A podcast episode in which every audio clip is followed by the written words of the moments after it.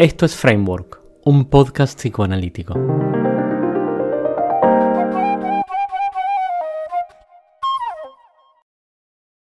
¿Quién sos? Hum, Maria Foster. Pra, de início. Talvez no final saibam mais de mim. ¿Qué es psicoanalizar?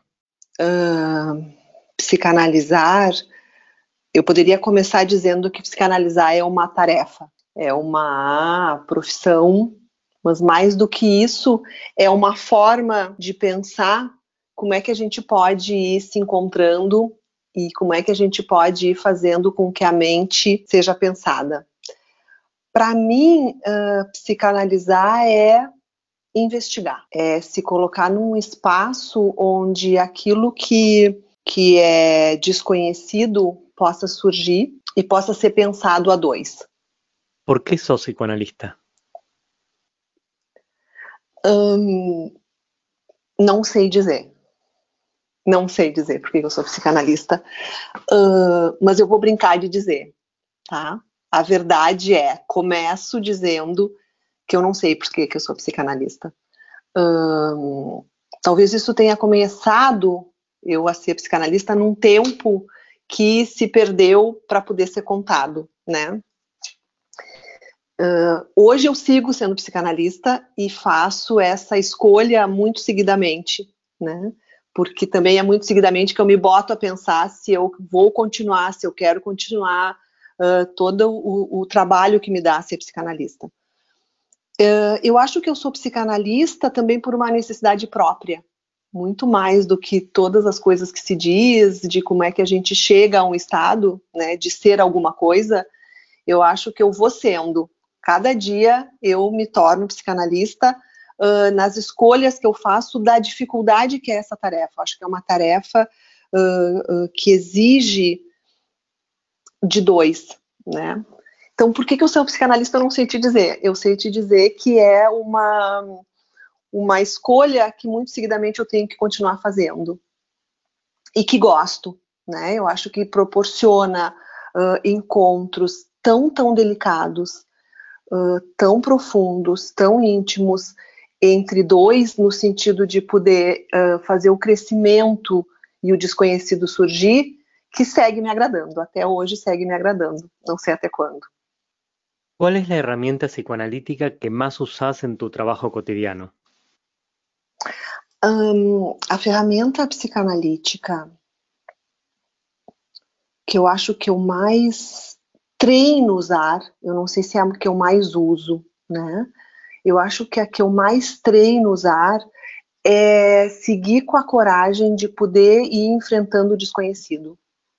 Para mim, essa é a ferramenta que eu, eu tenho um apreço muito grande e um cuidado, né? Para que eu, que eu, enquanto analista, uh, não caia no perigo de perder a esperança e a coragem de seguir com uh, a capacidade de poder investigar o desconhecido.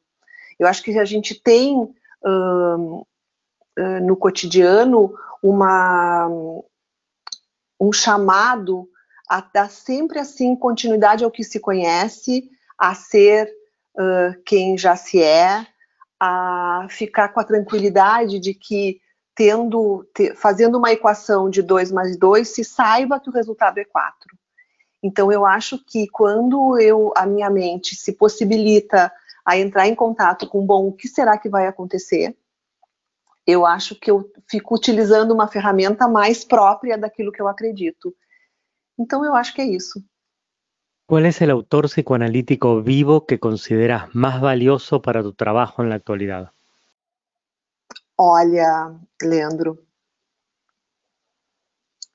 o autor psicanalítico que eu considero mais valioso, vivo, que me acompanha, que me permitiu uh, fazer uma transformação pessoal e profissional uh, muito grande, com as ideias inovadoras, e mais do que né, ideias inovadoras, ideias que foram me fazendo sentido uh, no decorrer do, do, do, que eu fui aprofundando o conhecimento, é o autor que tem um livro publicado e com uma grande possibilidade de logo em seguida a gente conhecer o segundo livro, que é tu.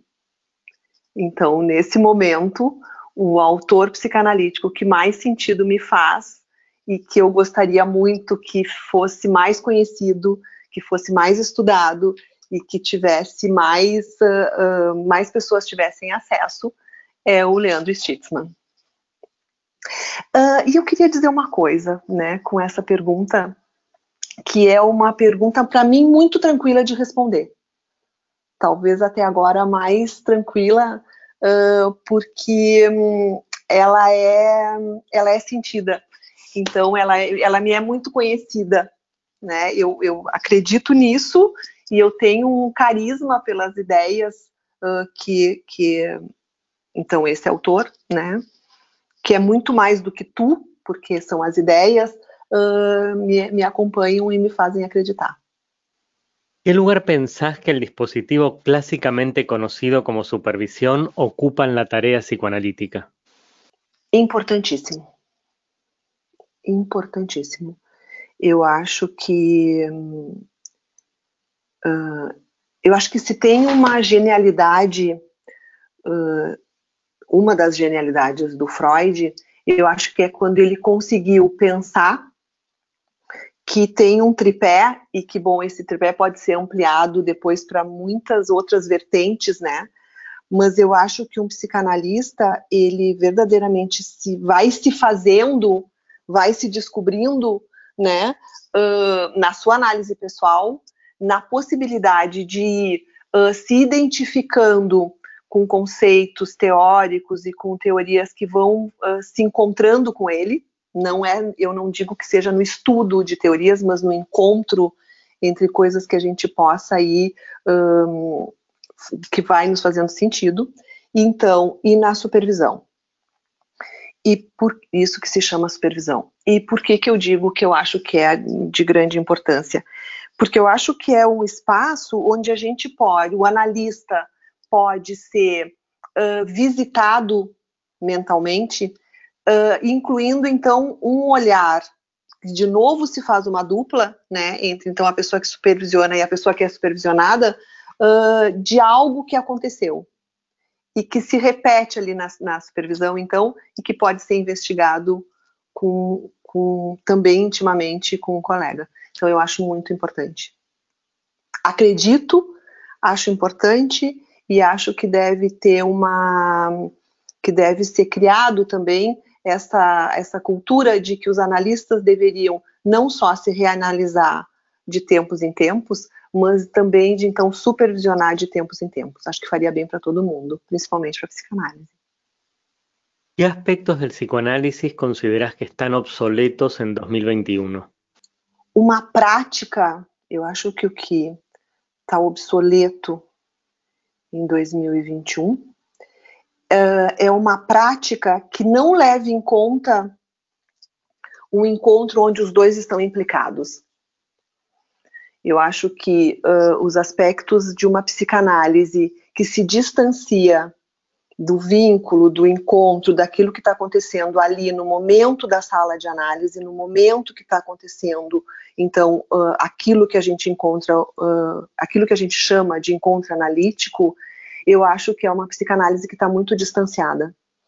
Um, acho que as mudanças que foram acontecendo desde então da criação da psicanálise, da invenção da psicanálise, elas, uh, as transformações teóricas também que foram acontecendo, elas também serviram para ir colocando cada vez mais uma, um dispositivo que possa ir abarcando mais do humano que foi conhecido. Né? Eu acho que tem outras questões, outras, outras possibilidades que foram se ampliando um, cientificamente, mas bem mais do que isso, em termos de possibilidades de pensamentos né, ampliações de pensamento que a psicanálise precisa acompanhar. E, e eu acho que o encontro analítico uh, poder ser visto feito por dois, eu acho que é um, um grande ganho para a psicanálise. ¿Qué idea, herramienta o artefacto pensás que habría que desarrollar en psicoanálisis en los próximos 10 años? Não sei. Mas desenvolvo essa, essa resposta. Eu não sei qual artefato. Hum, e talvez por isso, na, na, quando eu falo daquela resposta de qual o autor ou de qual a ideia, eu acho que é de, de o artefato que, que eu penso que tem que ser desenvolvido é a coragem de não parar. Eu acho que é a coragem de não encapsular algo já conhecido como sendo a verdade. É dessa psicanálise que eu acredito, que é a psicanálise que ela um, que ela vai em busca daquilo que é desconhecido na mente, então, uh, na forma de se relacionar, analisando, e não poderia ser diferente uh, em termos da própria psicanálise como um todo, como teoria.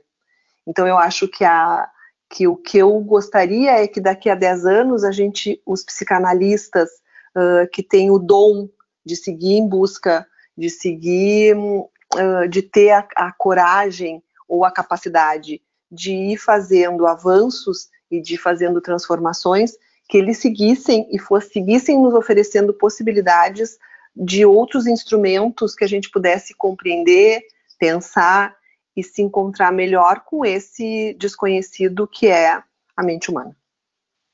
Esta es una pregunta que requiere honestidad y que va más allá del narcisismo. Eh, no, que tenés que responder no lo que te gustaría que estuviera pasando o, ocultando lo que de hecho pasa, pero realmente, ¿qué libros estás leyendo en este momento? É, é muito interessante essa tua pergunta e vou falar um pouco então de mim, já que me cabe, né? Pelo convite. Uh, essa, essa, eu sempre fui uma leitora, uma grande leitora. Eu sempre gostei muito de ler. E uma vez eu aprendi com uma colega que eu fiz um curso de sobre, sobre escrita que a gente deveria sempre ler no mínimo um parágrafo por dia. E eu tomei isso na minha vida como lendo então um parágrafo de algum livro teórico e um outro parágrafo de algum livro uh, que eu tivesse interesse, né? Então isso sempre me acompanhou faz muito tempo que, então eu sempre li muito, né? E é muito interessante a tua pergunta porque por razões uh, um pouco desconhecidas, com essa questão uh, do isolamento social, com essa questão atual, uh, eu fui uma pessoa que perdi um pouco esse hábito de leitura que sempre me foi muito, muito, muito companheiro, né? Então eu não tenho lido na intensidade que, que durante a minha vida eu li. Um, eu agora, então, eu tô lendo, eu tô, lendo um livro que se chama O Avesso da Pele, que é um, um livro maravilhoso, um livro super atual, um livro que eu tô gostando muito, né? Que é um livro pequenininho, eu tô para acabar, provavelmente eu acabe agora. E eu, em função de, de, de preparação para um trabalho, eu tô lendo então alguns livros do Bion, né? Tô lendo do, do uh, estudos psicanalíticos revisados para poder uh, fazer um, uma preparação. Eu estou lendo o entrelaçamento em função do grupo de estudos, que eu também estudo. Então, nesse momento, eu estou lendo em, livros psicanalíticos, muito mais livros que eu tenho algum compromisso de estudo, do que livros como eu sempre li, de ter um livro assim meio de cabeceira que eu ia lendo quase todo dia um, um parágrafo, né? Então, uh, uh, esses são os livros que eu tô lendo e eu tô lendo um livro que é bem bom e que vale a pena uh, muito ser lido, né? Que é o livro sobre a banalidade do mal. Gostaria de estar podendo dizer uma lista maior, mas nesse momento é o que é o que é, é o que verdadeiramente eu estou lendo. Que ideias estás pensando neste momento? Brincando um pouco contigo nesse momento, tô pensando, a ideia que eu estou pensando é o que, é o que eu vou te responder.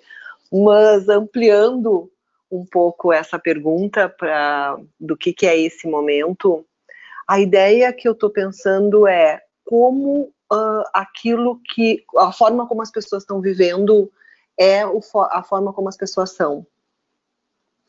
E como tem coisas que é possível a gente nesse momento poder uh, pensar com mais profundidade, compartilhar, e quem sabe uh, ter a sorte de poder estar tá analisando essas ideias para poder viver melhor. Então essas são as ideias assim que quando eu estou mais livre, elas ocupam a minha cabeça.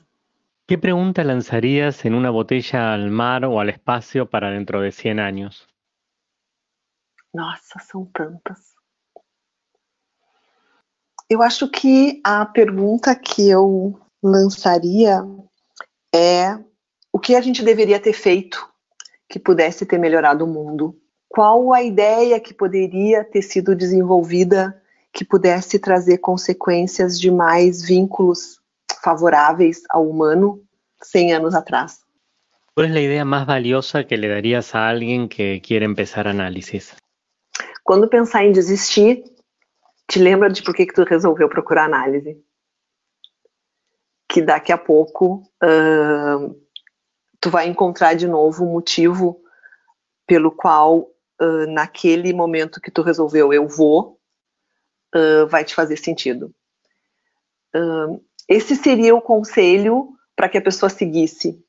Se a pessoa ainda não decidiu fazer análise e me perguntasse se deveria e ainda está em dúvida, uh, eu diria que vale a pena fazer análise sim, porque é a forma de viver com mais verdade, mais intensidade a vida. Eu sou fã do processo analítico. Eu acho que ele é doloroso, não acho que seja fácil, mas acho que possibilita que a gente se contate com mais intensidade uh, nas dores e nos amores, por mais que isso seja difícil. En este momento me toca hacerte una especie de, que no es una repregunta, es como tomar algunos hechos seleccionados de lo que viniste diciendo y preguntarte algo de, de, las ideas que presentaste. Uno de los grandes misterios que tuvieron para los físicos el estudio de la gravedad, una de las cuatro fuerzas fundamentales del universo, es que Mm, a la vez que mantenía unidos a los planetas y las estrellas, también era fácilmente rompible en el momento en que podías levantar una manzana del piso sin mayor esfuerzo, o una moneda, podíamos saltar. Entonces, ¿cómo una fuerza podía ser a la vez tan potente y tan ligera? Se hicieron un montón de teorías, definitivamente al día de hoy, quitando Mm, las especulaciones sobre gravedad cuántica, la de Einstein eh, es la, la, la, gran ganadora en, términos de vigencia científica. Al escucharte hablar del psicoanálisis en este rato, la impresión que me das que es como si presentaras, vivieras el psicoanálisis como algo muy profundo y potente y a la vez frágil y ligero. Algo que puede ser muy firme para la investigación, la penetración, muy disciplinado, y por otro lado algo que se puede romper, quebrar, distorsionar, mm, volver viejo, interesar o dejar de interesar, algo de lo que uno puede insistir o desistir, como casi todo en la vida, pero de manera muy intensa estos dos extremos. Y pusiste la supervisión cuando tuvimos que hablar, al menos en sentido clásico, en el centro de la escena, mm, incluso, esto es un prejuicio de cómo lo escuché, con un peso mayor la importancia de la supervisión para el analista que la del análisis o reanálisis mm, cada tanto tiempo. ¿Cuánto pensás que favorece en esta tensión que existe entre la fortaleza y profundidad y ligereza eh, eh, y fragilidad del psicoanálisis, el dispositivo de supervisión y si te parece que hay alguna otra cosa que se pueda hacer para mantener operativo al analista en esta tensión. A primeira coisa que eu queria dizer é que eu acho que uh, talvez eu não creia num analista sem análise. Então acho que esse é o primeiro ponto, assim, né? Eu acho que eu acho que tem um terreno uh, um inicial que é um analista pressupõe a análise. Bom, daí eu passo pro, pro daí eu passo para tua pergunta, né? Para desenvolver isso que tu me pergunta.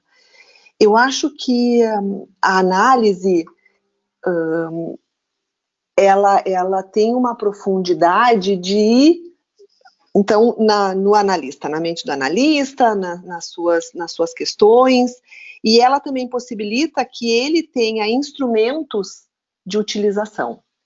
Quando a gente passa para a supervisão, eu acho que é ali que vai poder ser olhado, hum, então, de novo, assim, explorado, hum, observado aquilo que está sendo feito.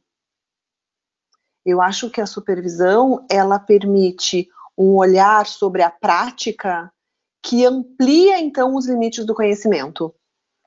É ali na supervisão que me parece que o, o analista vai poder delinear para ele próprio, junto então com, com, com, o colega, né, quais são os pensamentos que estão uh, trancando ou ampliando o processo analítico de um, de um outro, né? E é muito verdade isso que tu falou, uh, isso que tu fala, que eu falei, é muito verdade no sentido de que eu creio que a psicanálise é, é isso mesmo, tanto a prática um, quanto o fazer, quanto a supervisão, é esse vai e vem entre a gente ter um pouco de segurança e logo em seguida ir para a insegurança. E quando a gente tem um colega que pode colaborar, que a gente escolheu e que pode colaborar, nos mostrando exatamente esse movimento, né? Uh, o, o, o, o dar o espaço para que a gente possa observar aquilo que na sessão também se transformou em desconhecido e que a gente pode ampliar, eu acho fundamental. Eu também que acho com essa tua pergunta que um analista que não reconhece a importância de uma supervisão, e eu estou falando supervisão como prática, não estou falando só do estado emocional de se pensar a respeito da nossa prática uh, no, no consultório. Eu acho que se a gente leva em conta que somos feitos também do desconhecido, também do que não é visto, eu acho que vale a pena se pensar que de tanto em tanto é bom que a gente faça encontros que possam nos mostrar isso. O que querias dizer ou callar e não te perguntei? O que eu não sei. O que que eu, o que que tu não me perguntou? Que eu gostaria que tu tivesse me perguntado, eu não sei. O que eu queria dizer é que hum, primeiro que eu fiquei muito contente com o convite de estar aqui podendo conversar e de que eu acho que tem uma uma necessidade da gente poder hum, seguir acreditando, né, de que são nesses encontros entre pares, são nesses encontros uh, onde a gente vai poder junto ter uma essa tolerância aí descobrindo que a gente vai se, também se fazendo, né? Eu acredito no, eu, eu acredito que a psicanálise ela tem que ser séria e alegre. E é muito engraçado quando tu coloca que talvez seja muito o que eu creio mesmo, né? Eu acho que esses encontros que são que possibilitam que a gente pense a respeito da gente. Tu faz perguntas que elas parecem muito óbvias. Tu faz perguntas que que seria muito tranquilizador se eu quisesse responder de um jeito muito sabido. Eu acho que também quando eu aceitei de conversar contigo é porque também eu sabia que seria um espaço que eu poderia, assim, bom, olhar para mim. Muito mais do que responder, um pouco olhar para o que eu penso. Então, eu só, só o que eu gostaria de dizer que eu não disse de início é que eu fico muito contente, que eu estou contente de estar aqui. ¿Me querés hacer una pregunta para que responda o no responda? Sim. Adelante. se tu se tu fosse colocar um bilhete numa, numa garrafa e jogar ao mar para ser uh, encontrado daqui um ano, o que que tu escreveria? Não era tão terrível. Eh, lo podría mandar una vez por año para el año que viene. si, si, si, tuviera que escribir algo. Eu gostaria de encontrar, eu gostaria de estar no outro lado e encontrar essa garrafa. No era tan terrible. Eso también pasó eh, al, a, a, algo así. Sí, no era tan terrible, me pensé. Es lo que pondría. Déjame una pregunta para el analista que vaya a responder después de vos. Hum, qual o teu comprometimento com o, com o desenvolvimento da psicanálise? Y para ser justo, el analista que respondió antes de vos te dejó una pregunta. ¿Qué es lo que pasa con los analistas que suponen que son productos acabados y no que van caminando en un proceso analítico propio? ¿Qué pasa? Que no ven la importancia, la urgencia de analizarse ellos mismos, de estar en esta aventura maravillosa que es estar en contacto con la emocionalidad, la observación de la emocionalidad, más allá de la comprensión, porque la comprensión como que cierra también horizontes. ¿Qué pasa que creen que llegaron a la línea de horizonte? ¿Qué pasa que no amplían sus propias posibilidades de ser? Bom, eu, eu começo dizendo que eu não tenho a menor ideia do que, que passa com eles, mas, mas uh, eu acho que falta coragem e esperança. Eu acho que um, um analista que se dá como pronto, eu acho que é, me, me parece que faltou essas duas qualidades que para mim são fundamentais em um analista, fundamentais, que é coragem e esperança. Coragem para seguir e esperança de que uh, não foi tão terrível. Porque tem momentos em que se olha e se pensa, não sei se passo, não, não sei se, se uh, tenho medo, né? Então eu acho que, que isso, acho que faltou, está faltando, faltou coragem e esperança. Sugeriria que os analistas de tanto em tanto se analisassem e supervisionassem. Muchísimas gracias, María. Eh, gracias por participar, por tu tiempo, por la generosidad y por la potencia de las ideas que presentaste. Son ideas que, mm, como usando el modelo de la gravedad con el que te repreguntaba, eh, ligeras y pesadas a la vez, que requieren no solamente de surfearlas, sino de mm, asimilarlas, pensarlas, y creo que tienen mucha potencia, mucha potencia para fertilizar en las mentes que, quieran alojarlas en ellas. Así que muchas gracias por estar en este espacio, por compartir conmigo, con nosotros, con las personas que están escuchando eh, tus ideas y dejarnos conocer un poco más acerca de dónde estás parada psicoanalíticamente hablando. Gracias. Eu te agradeço muito, Leandro. Um, beijo grande e que as ideias uh, sigam germinando. Qualquer ideia que germina, que faz sentido, para mim é uma baita ideia. Então, um beijo e muito obrigada.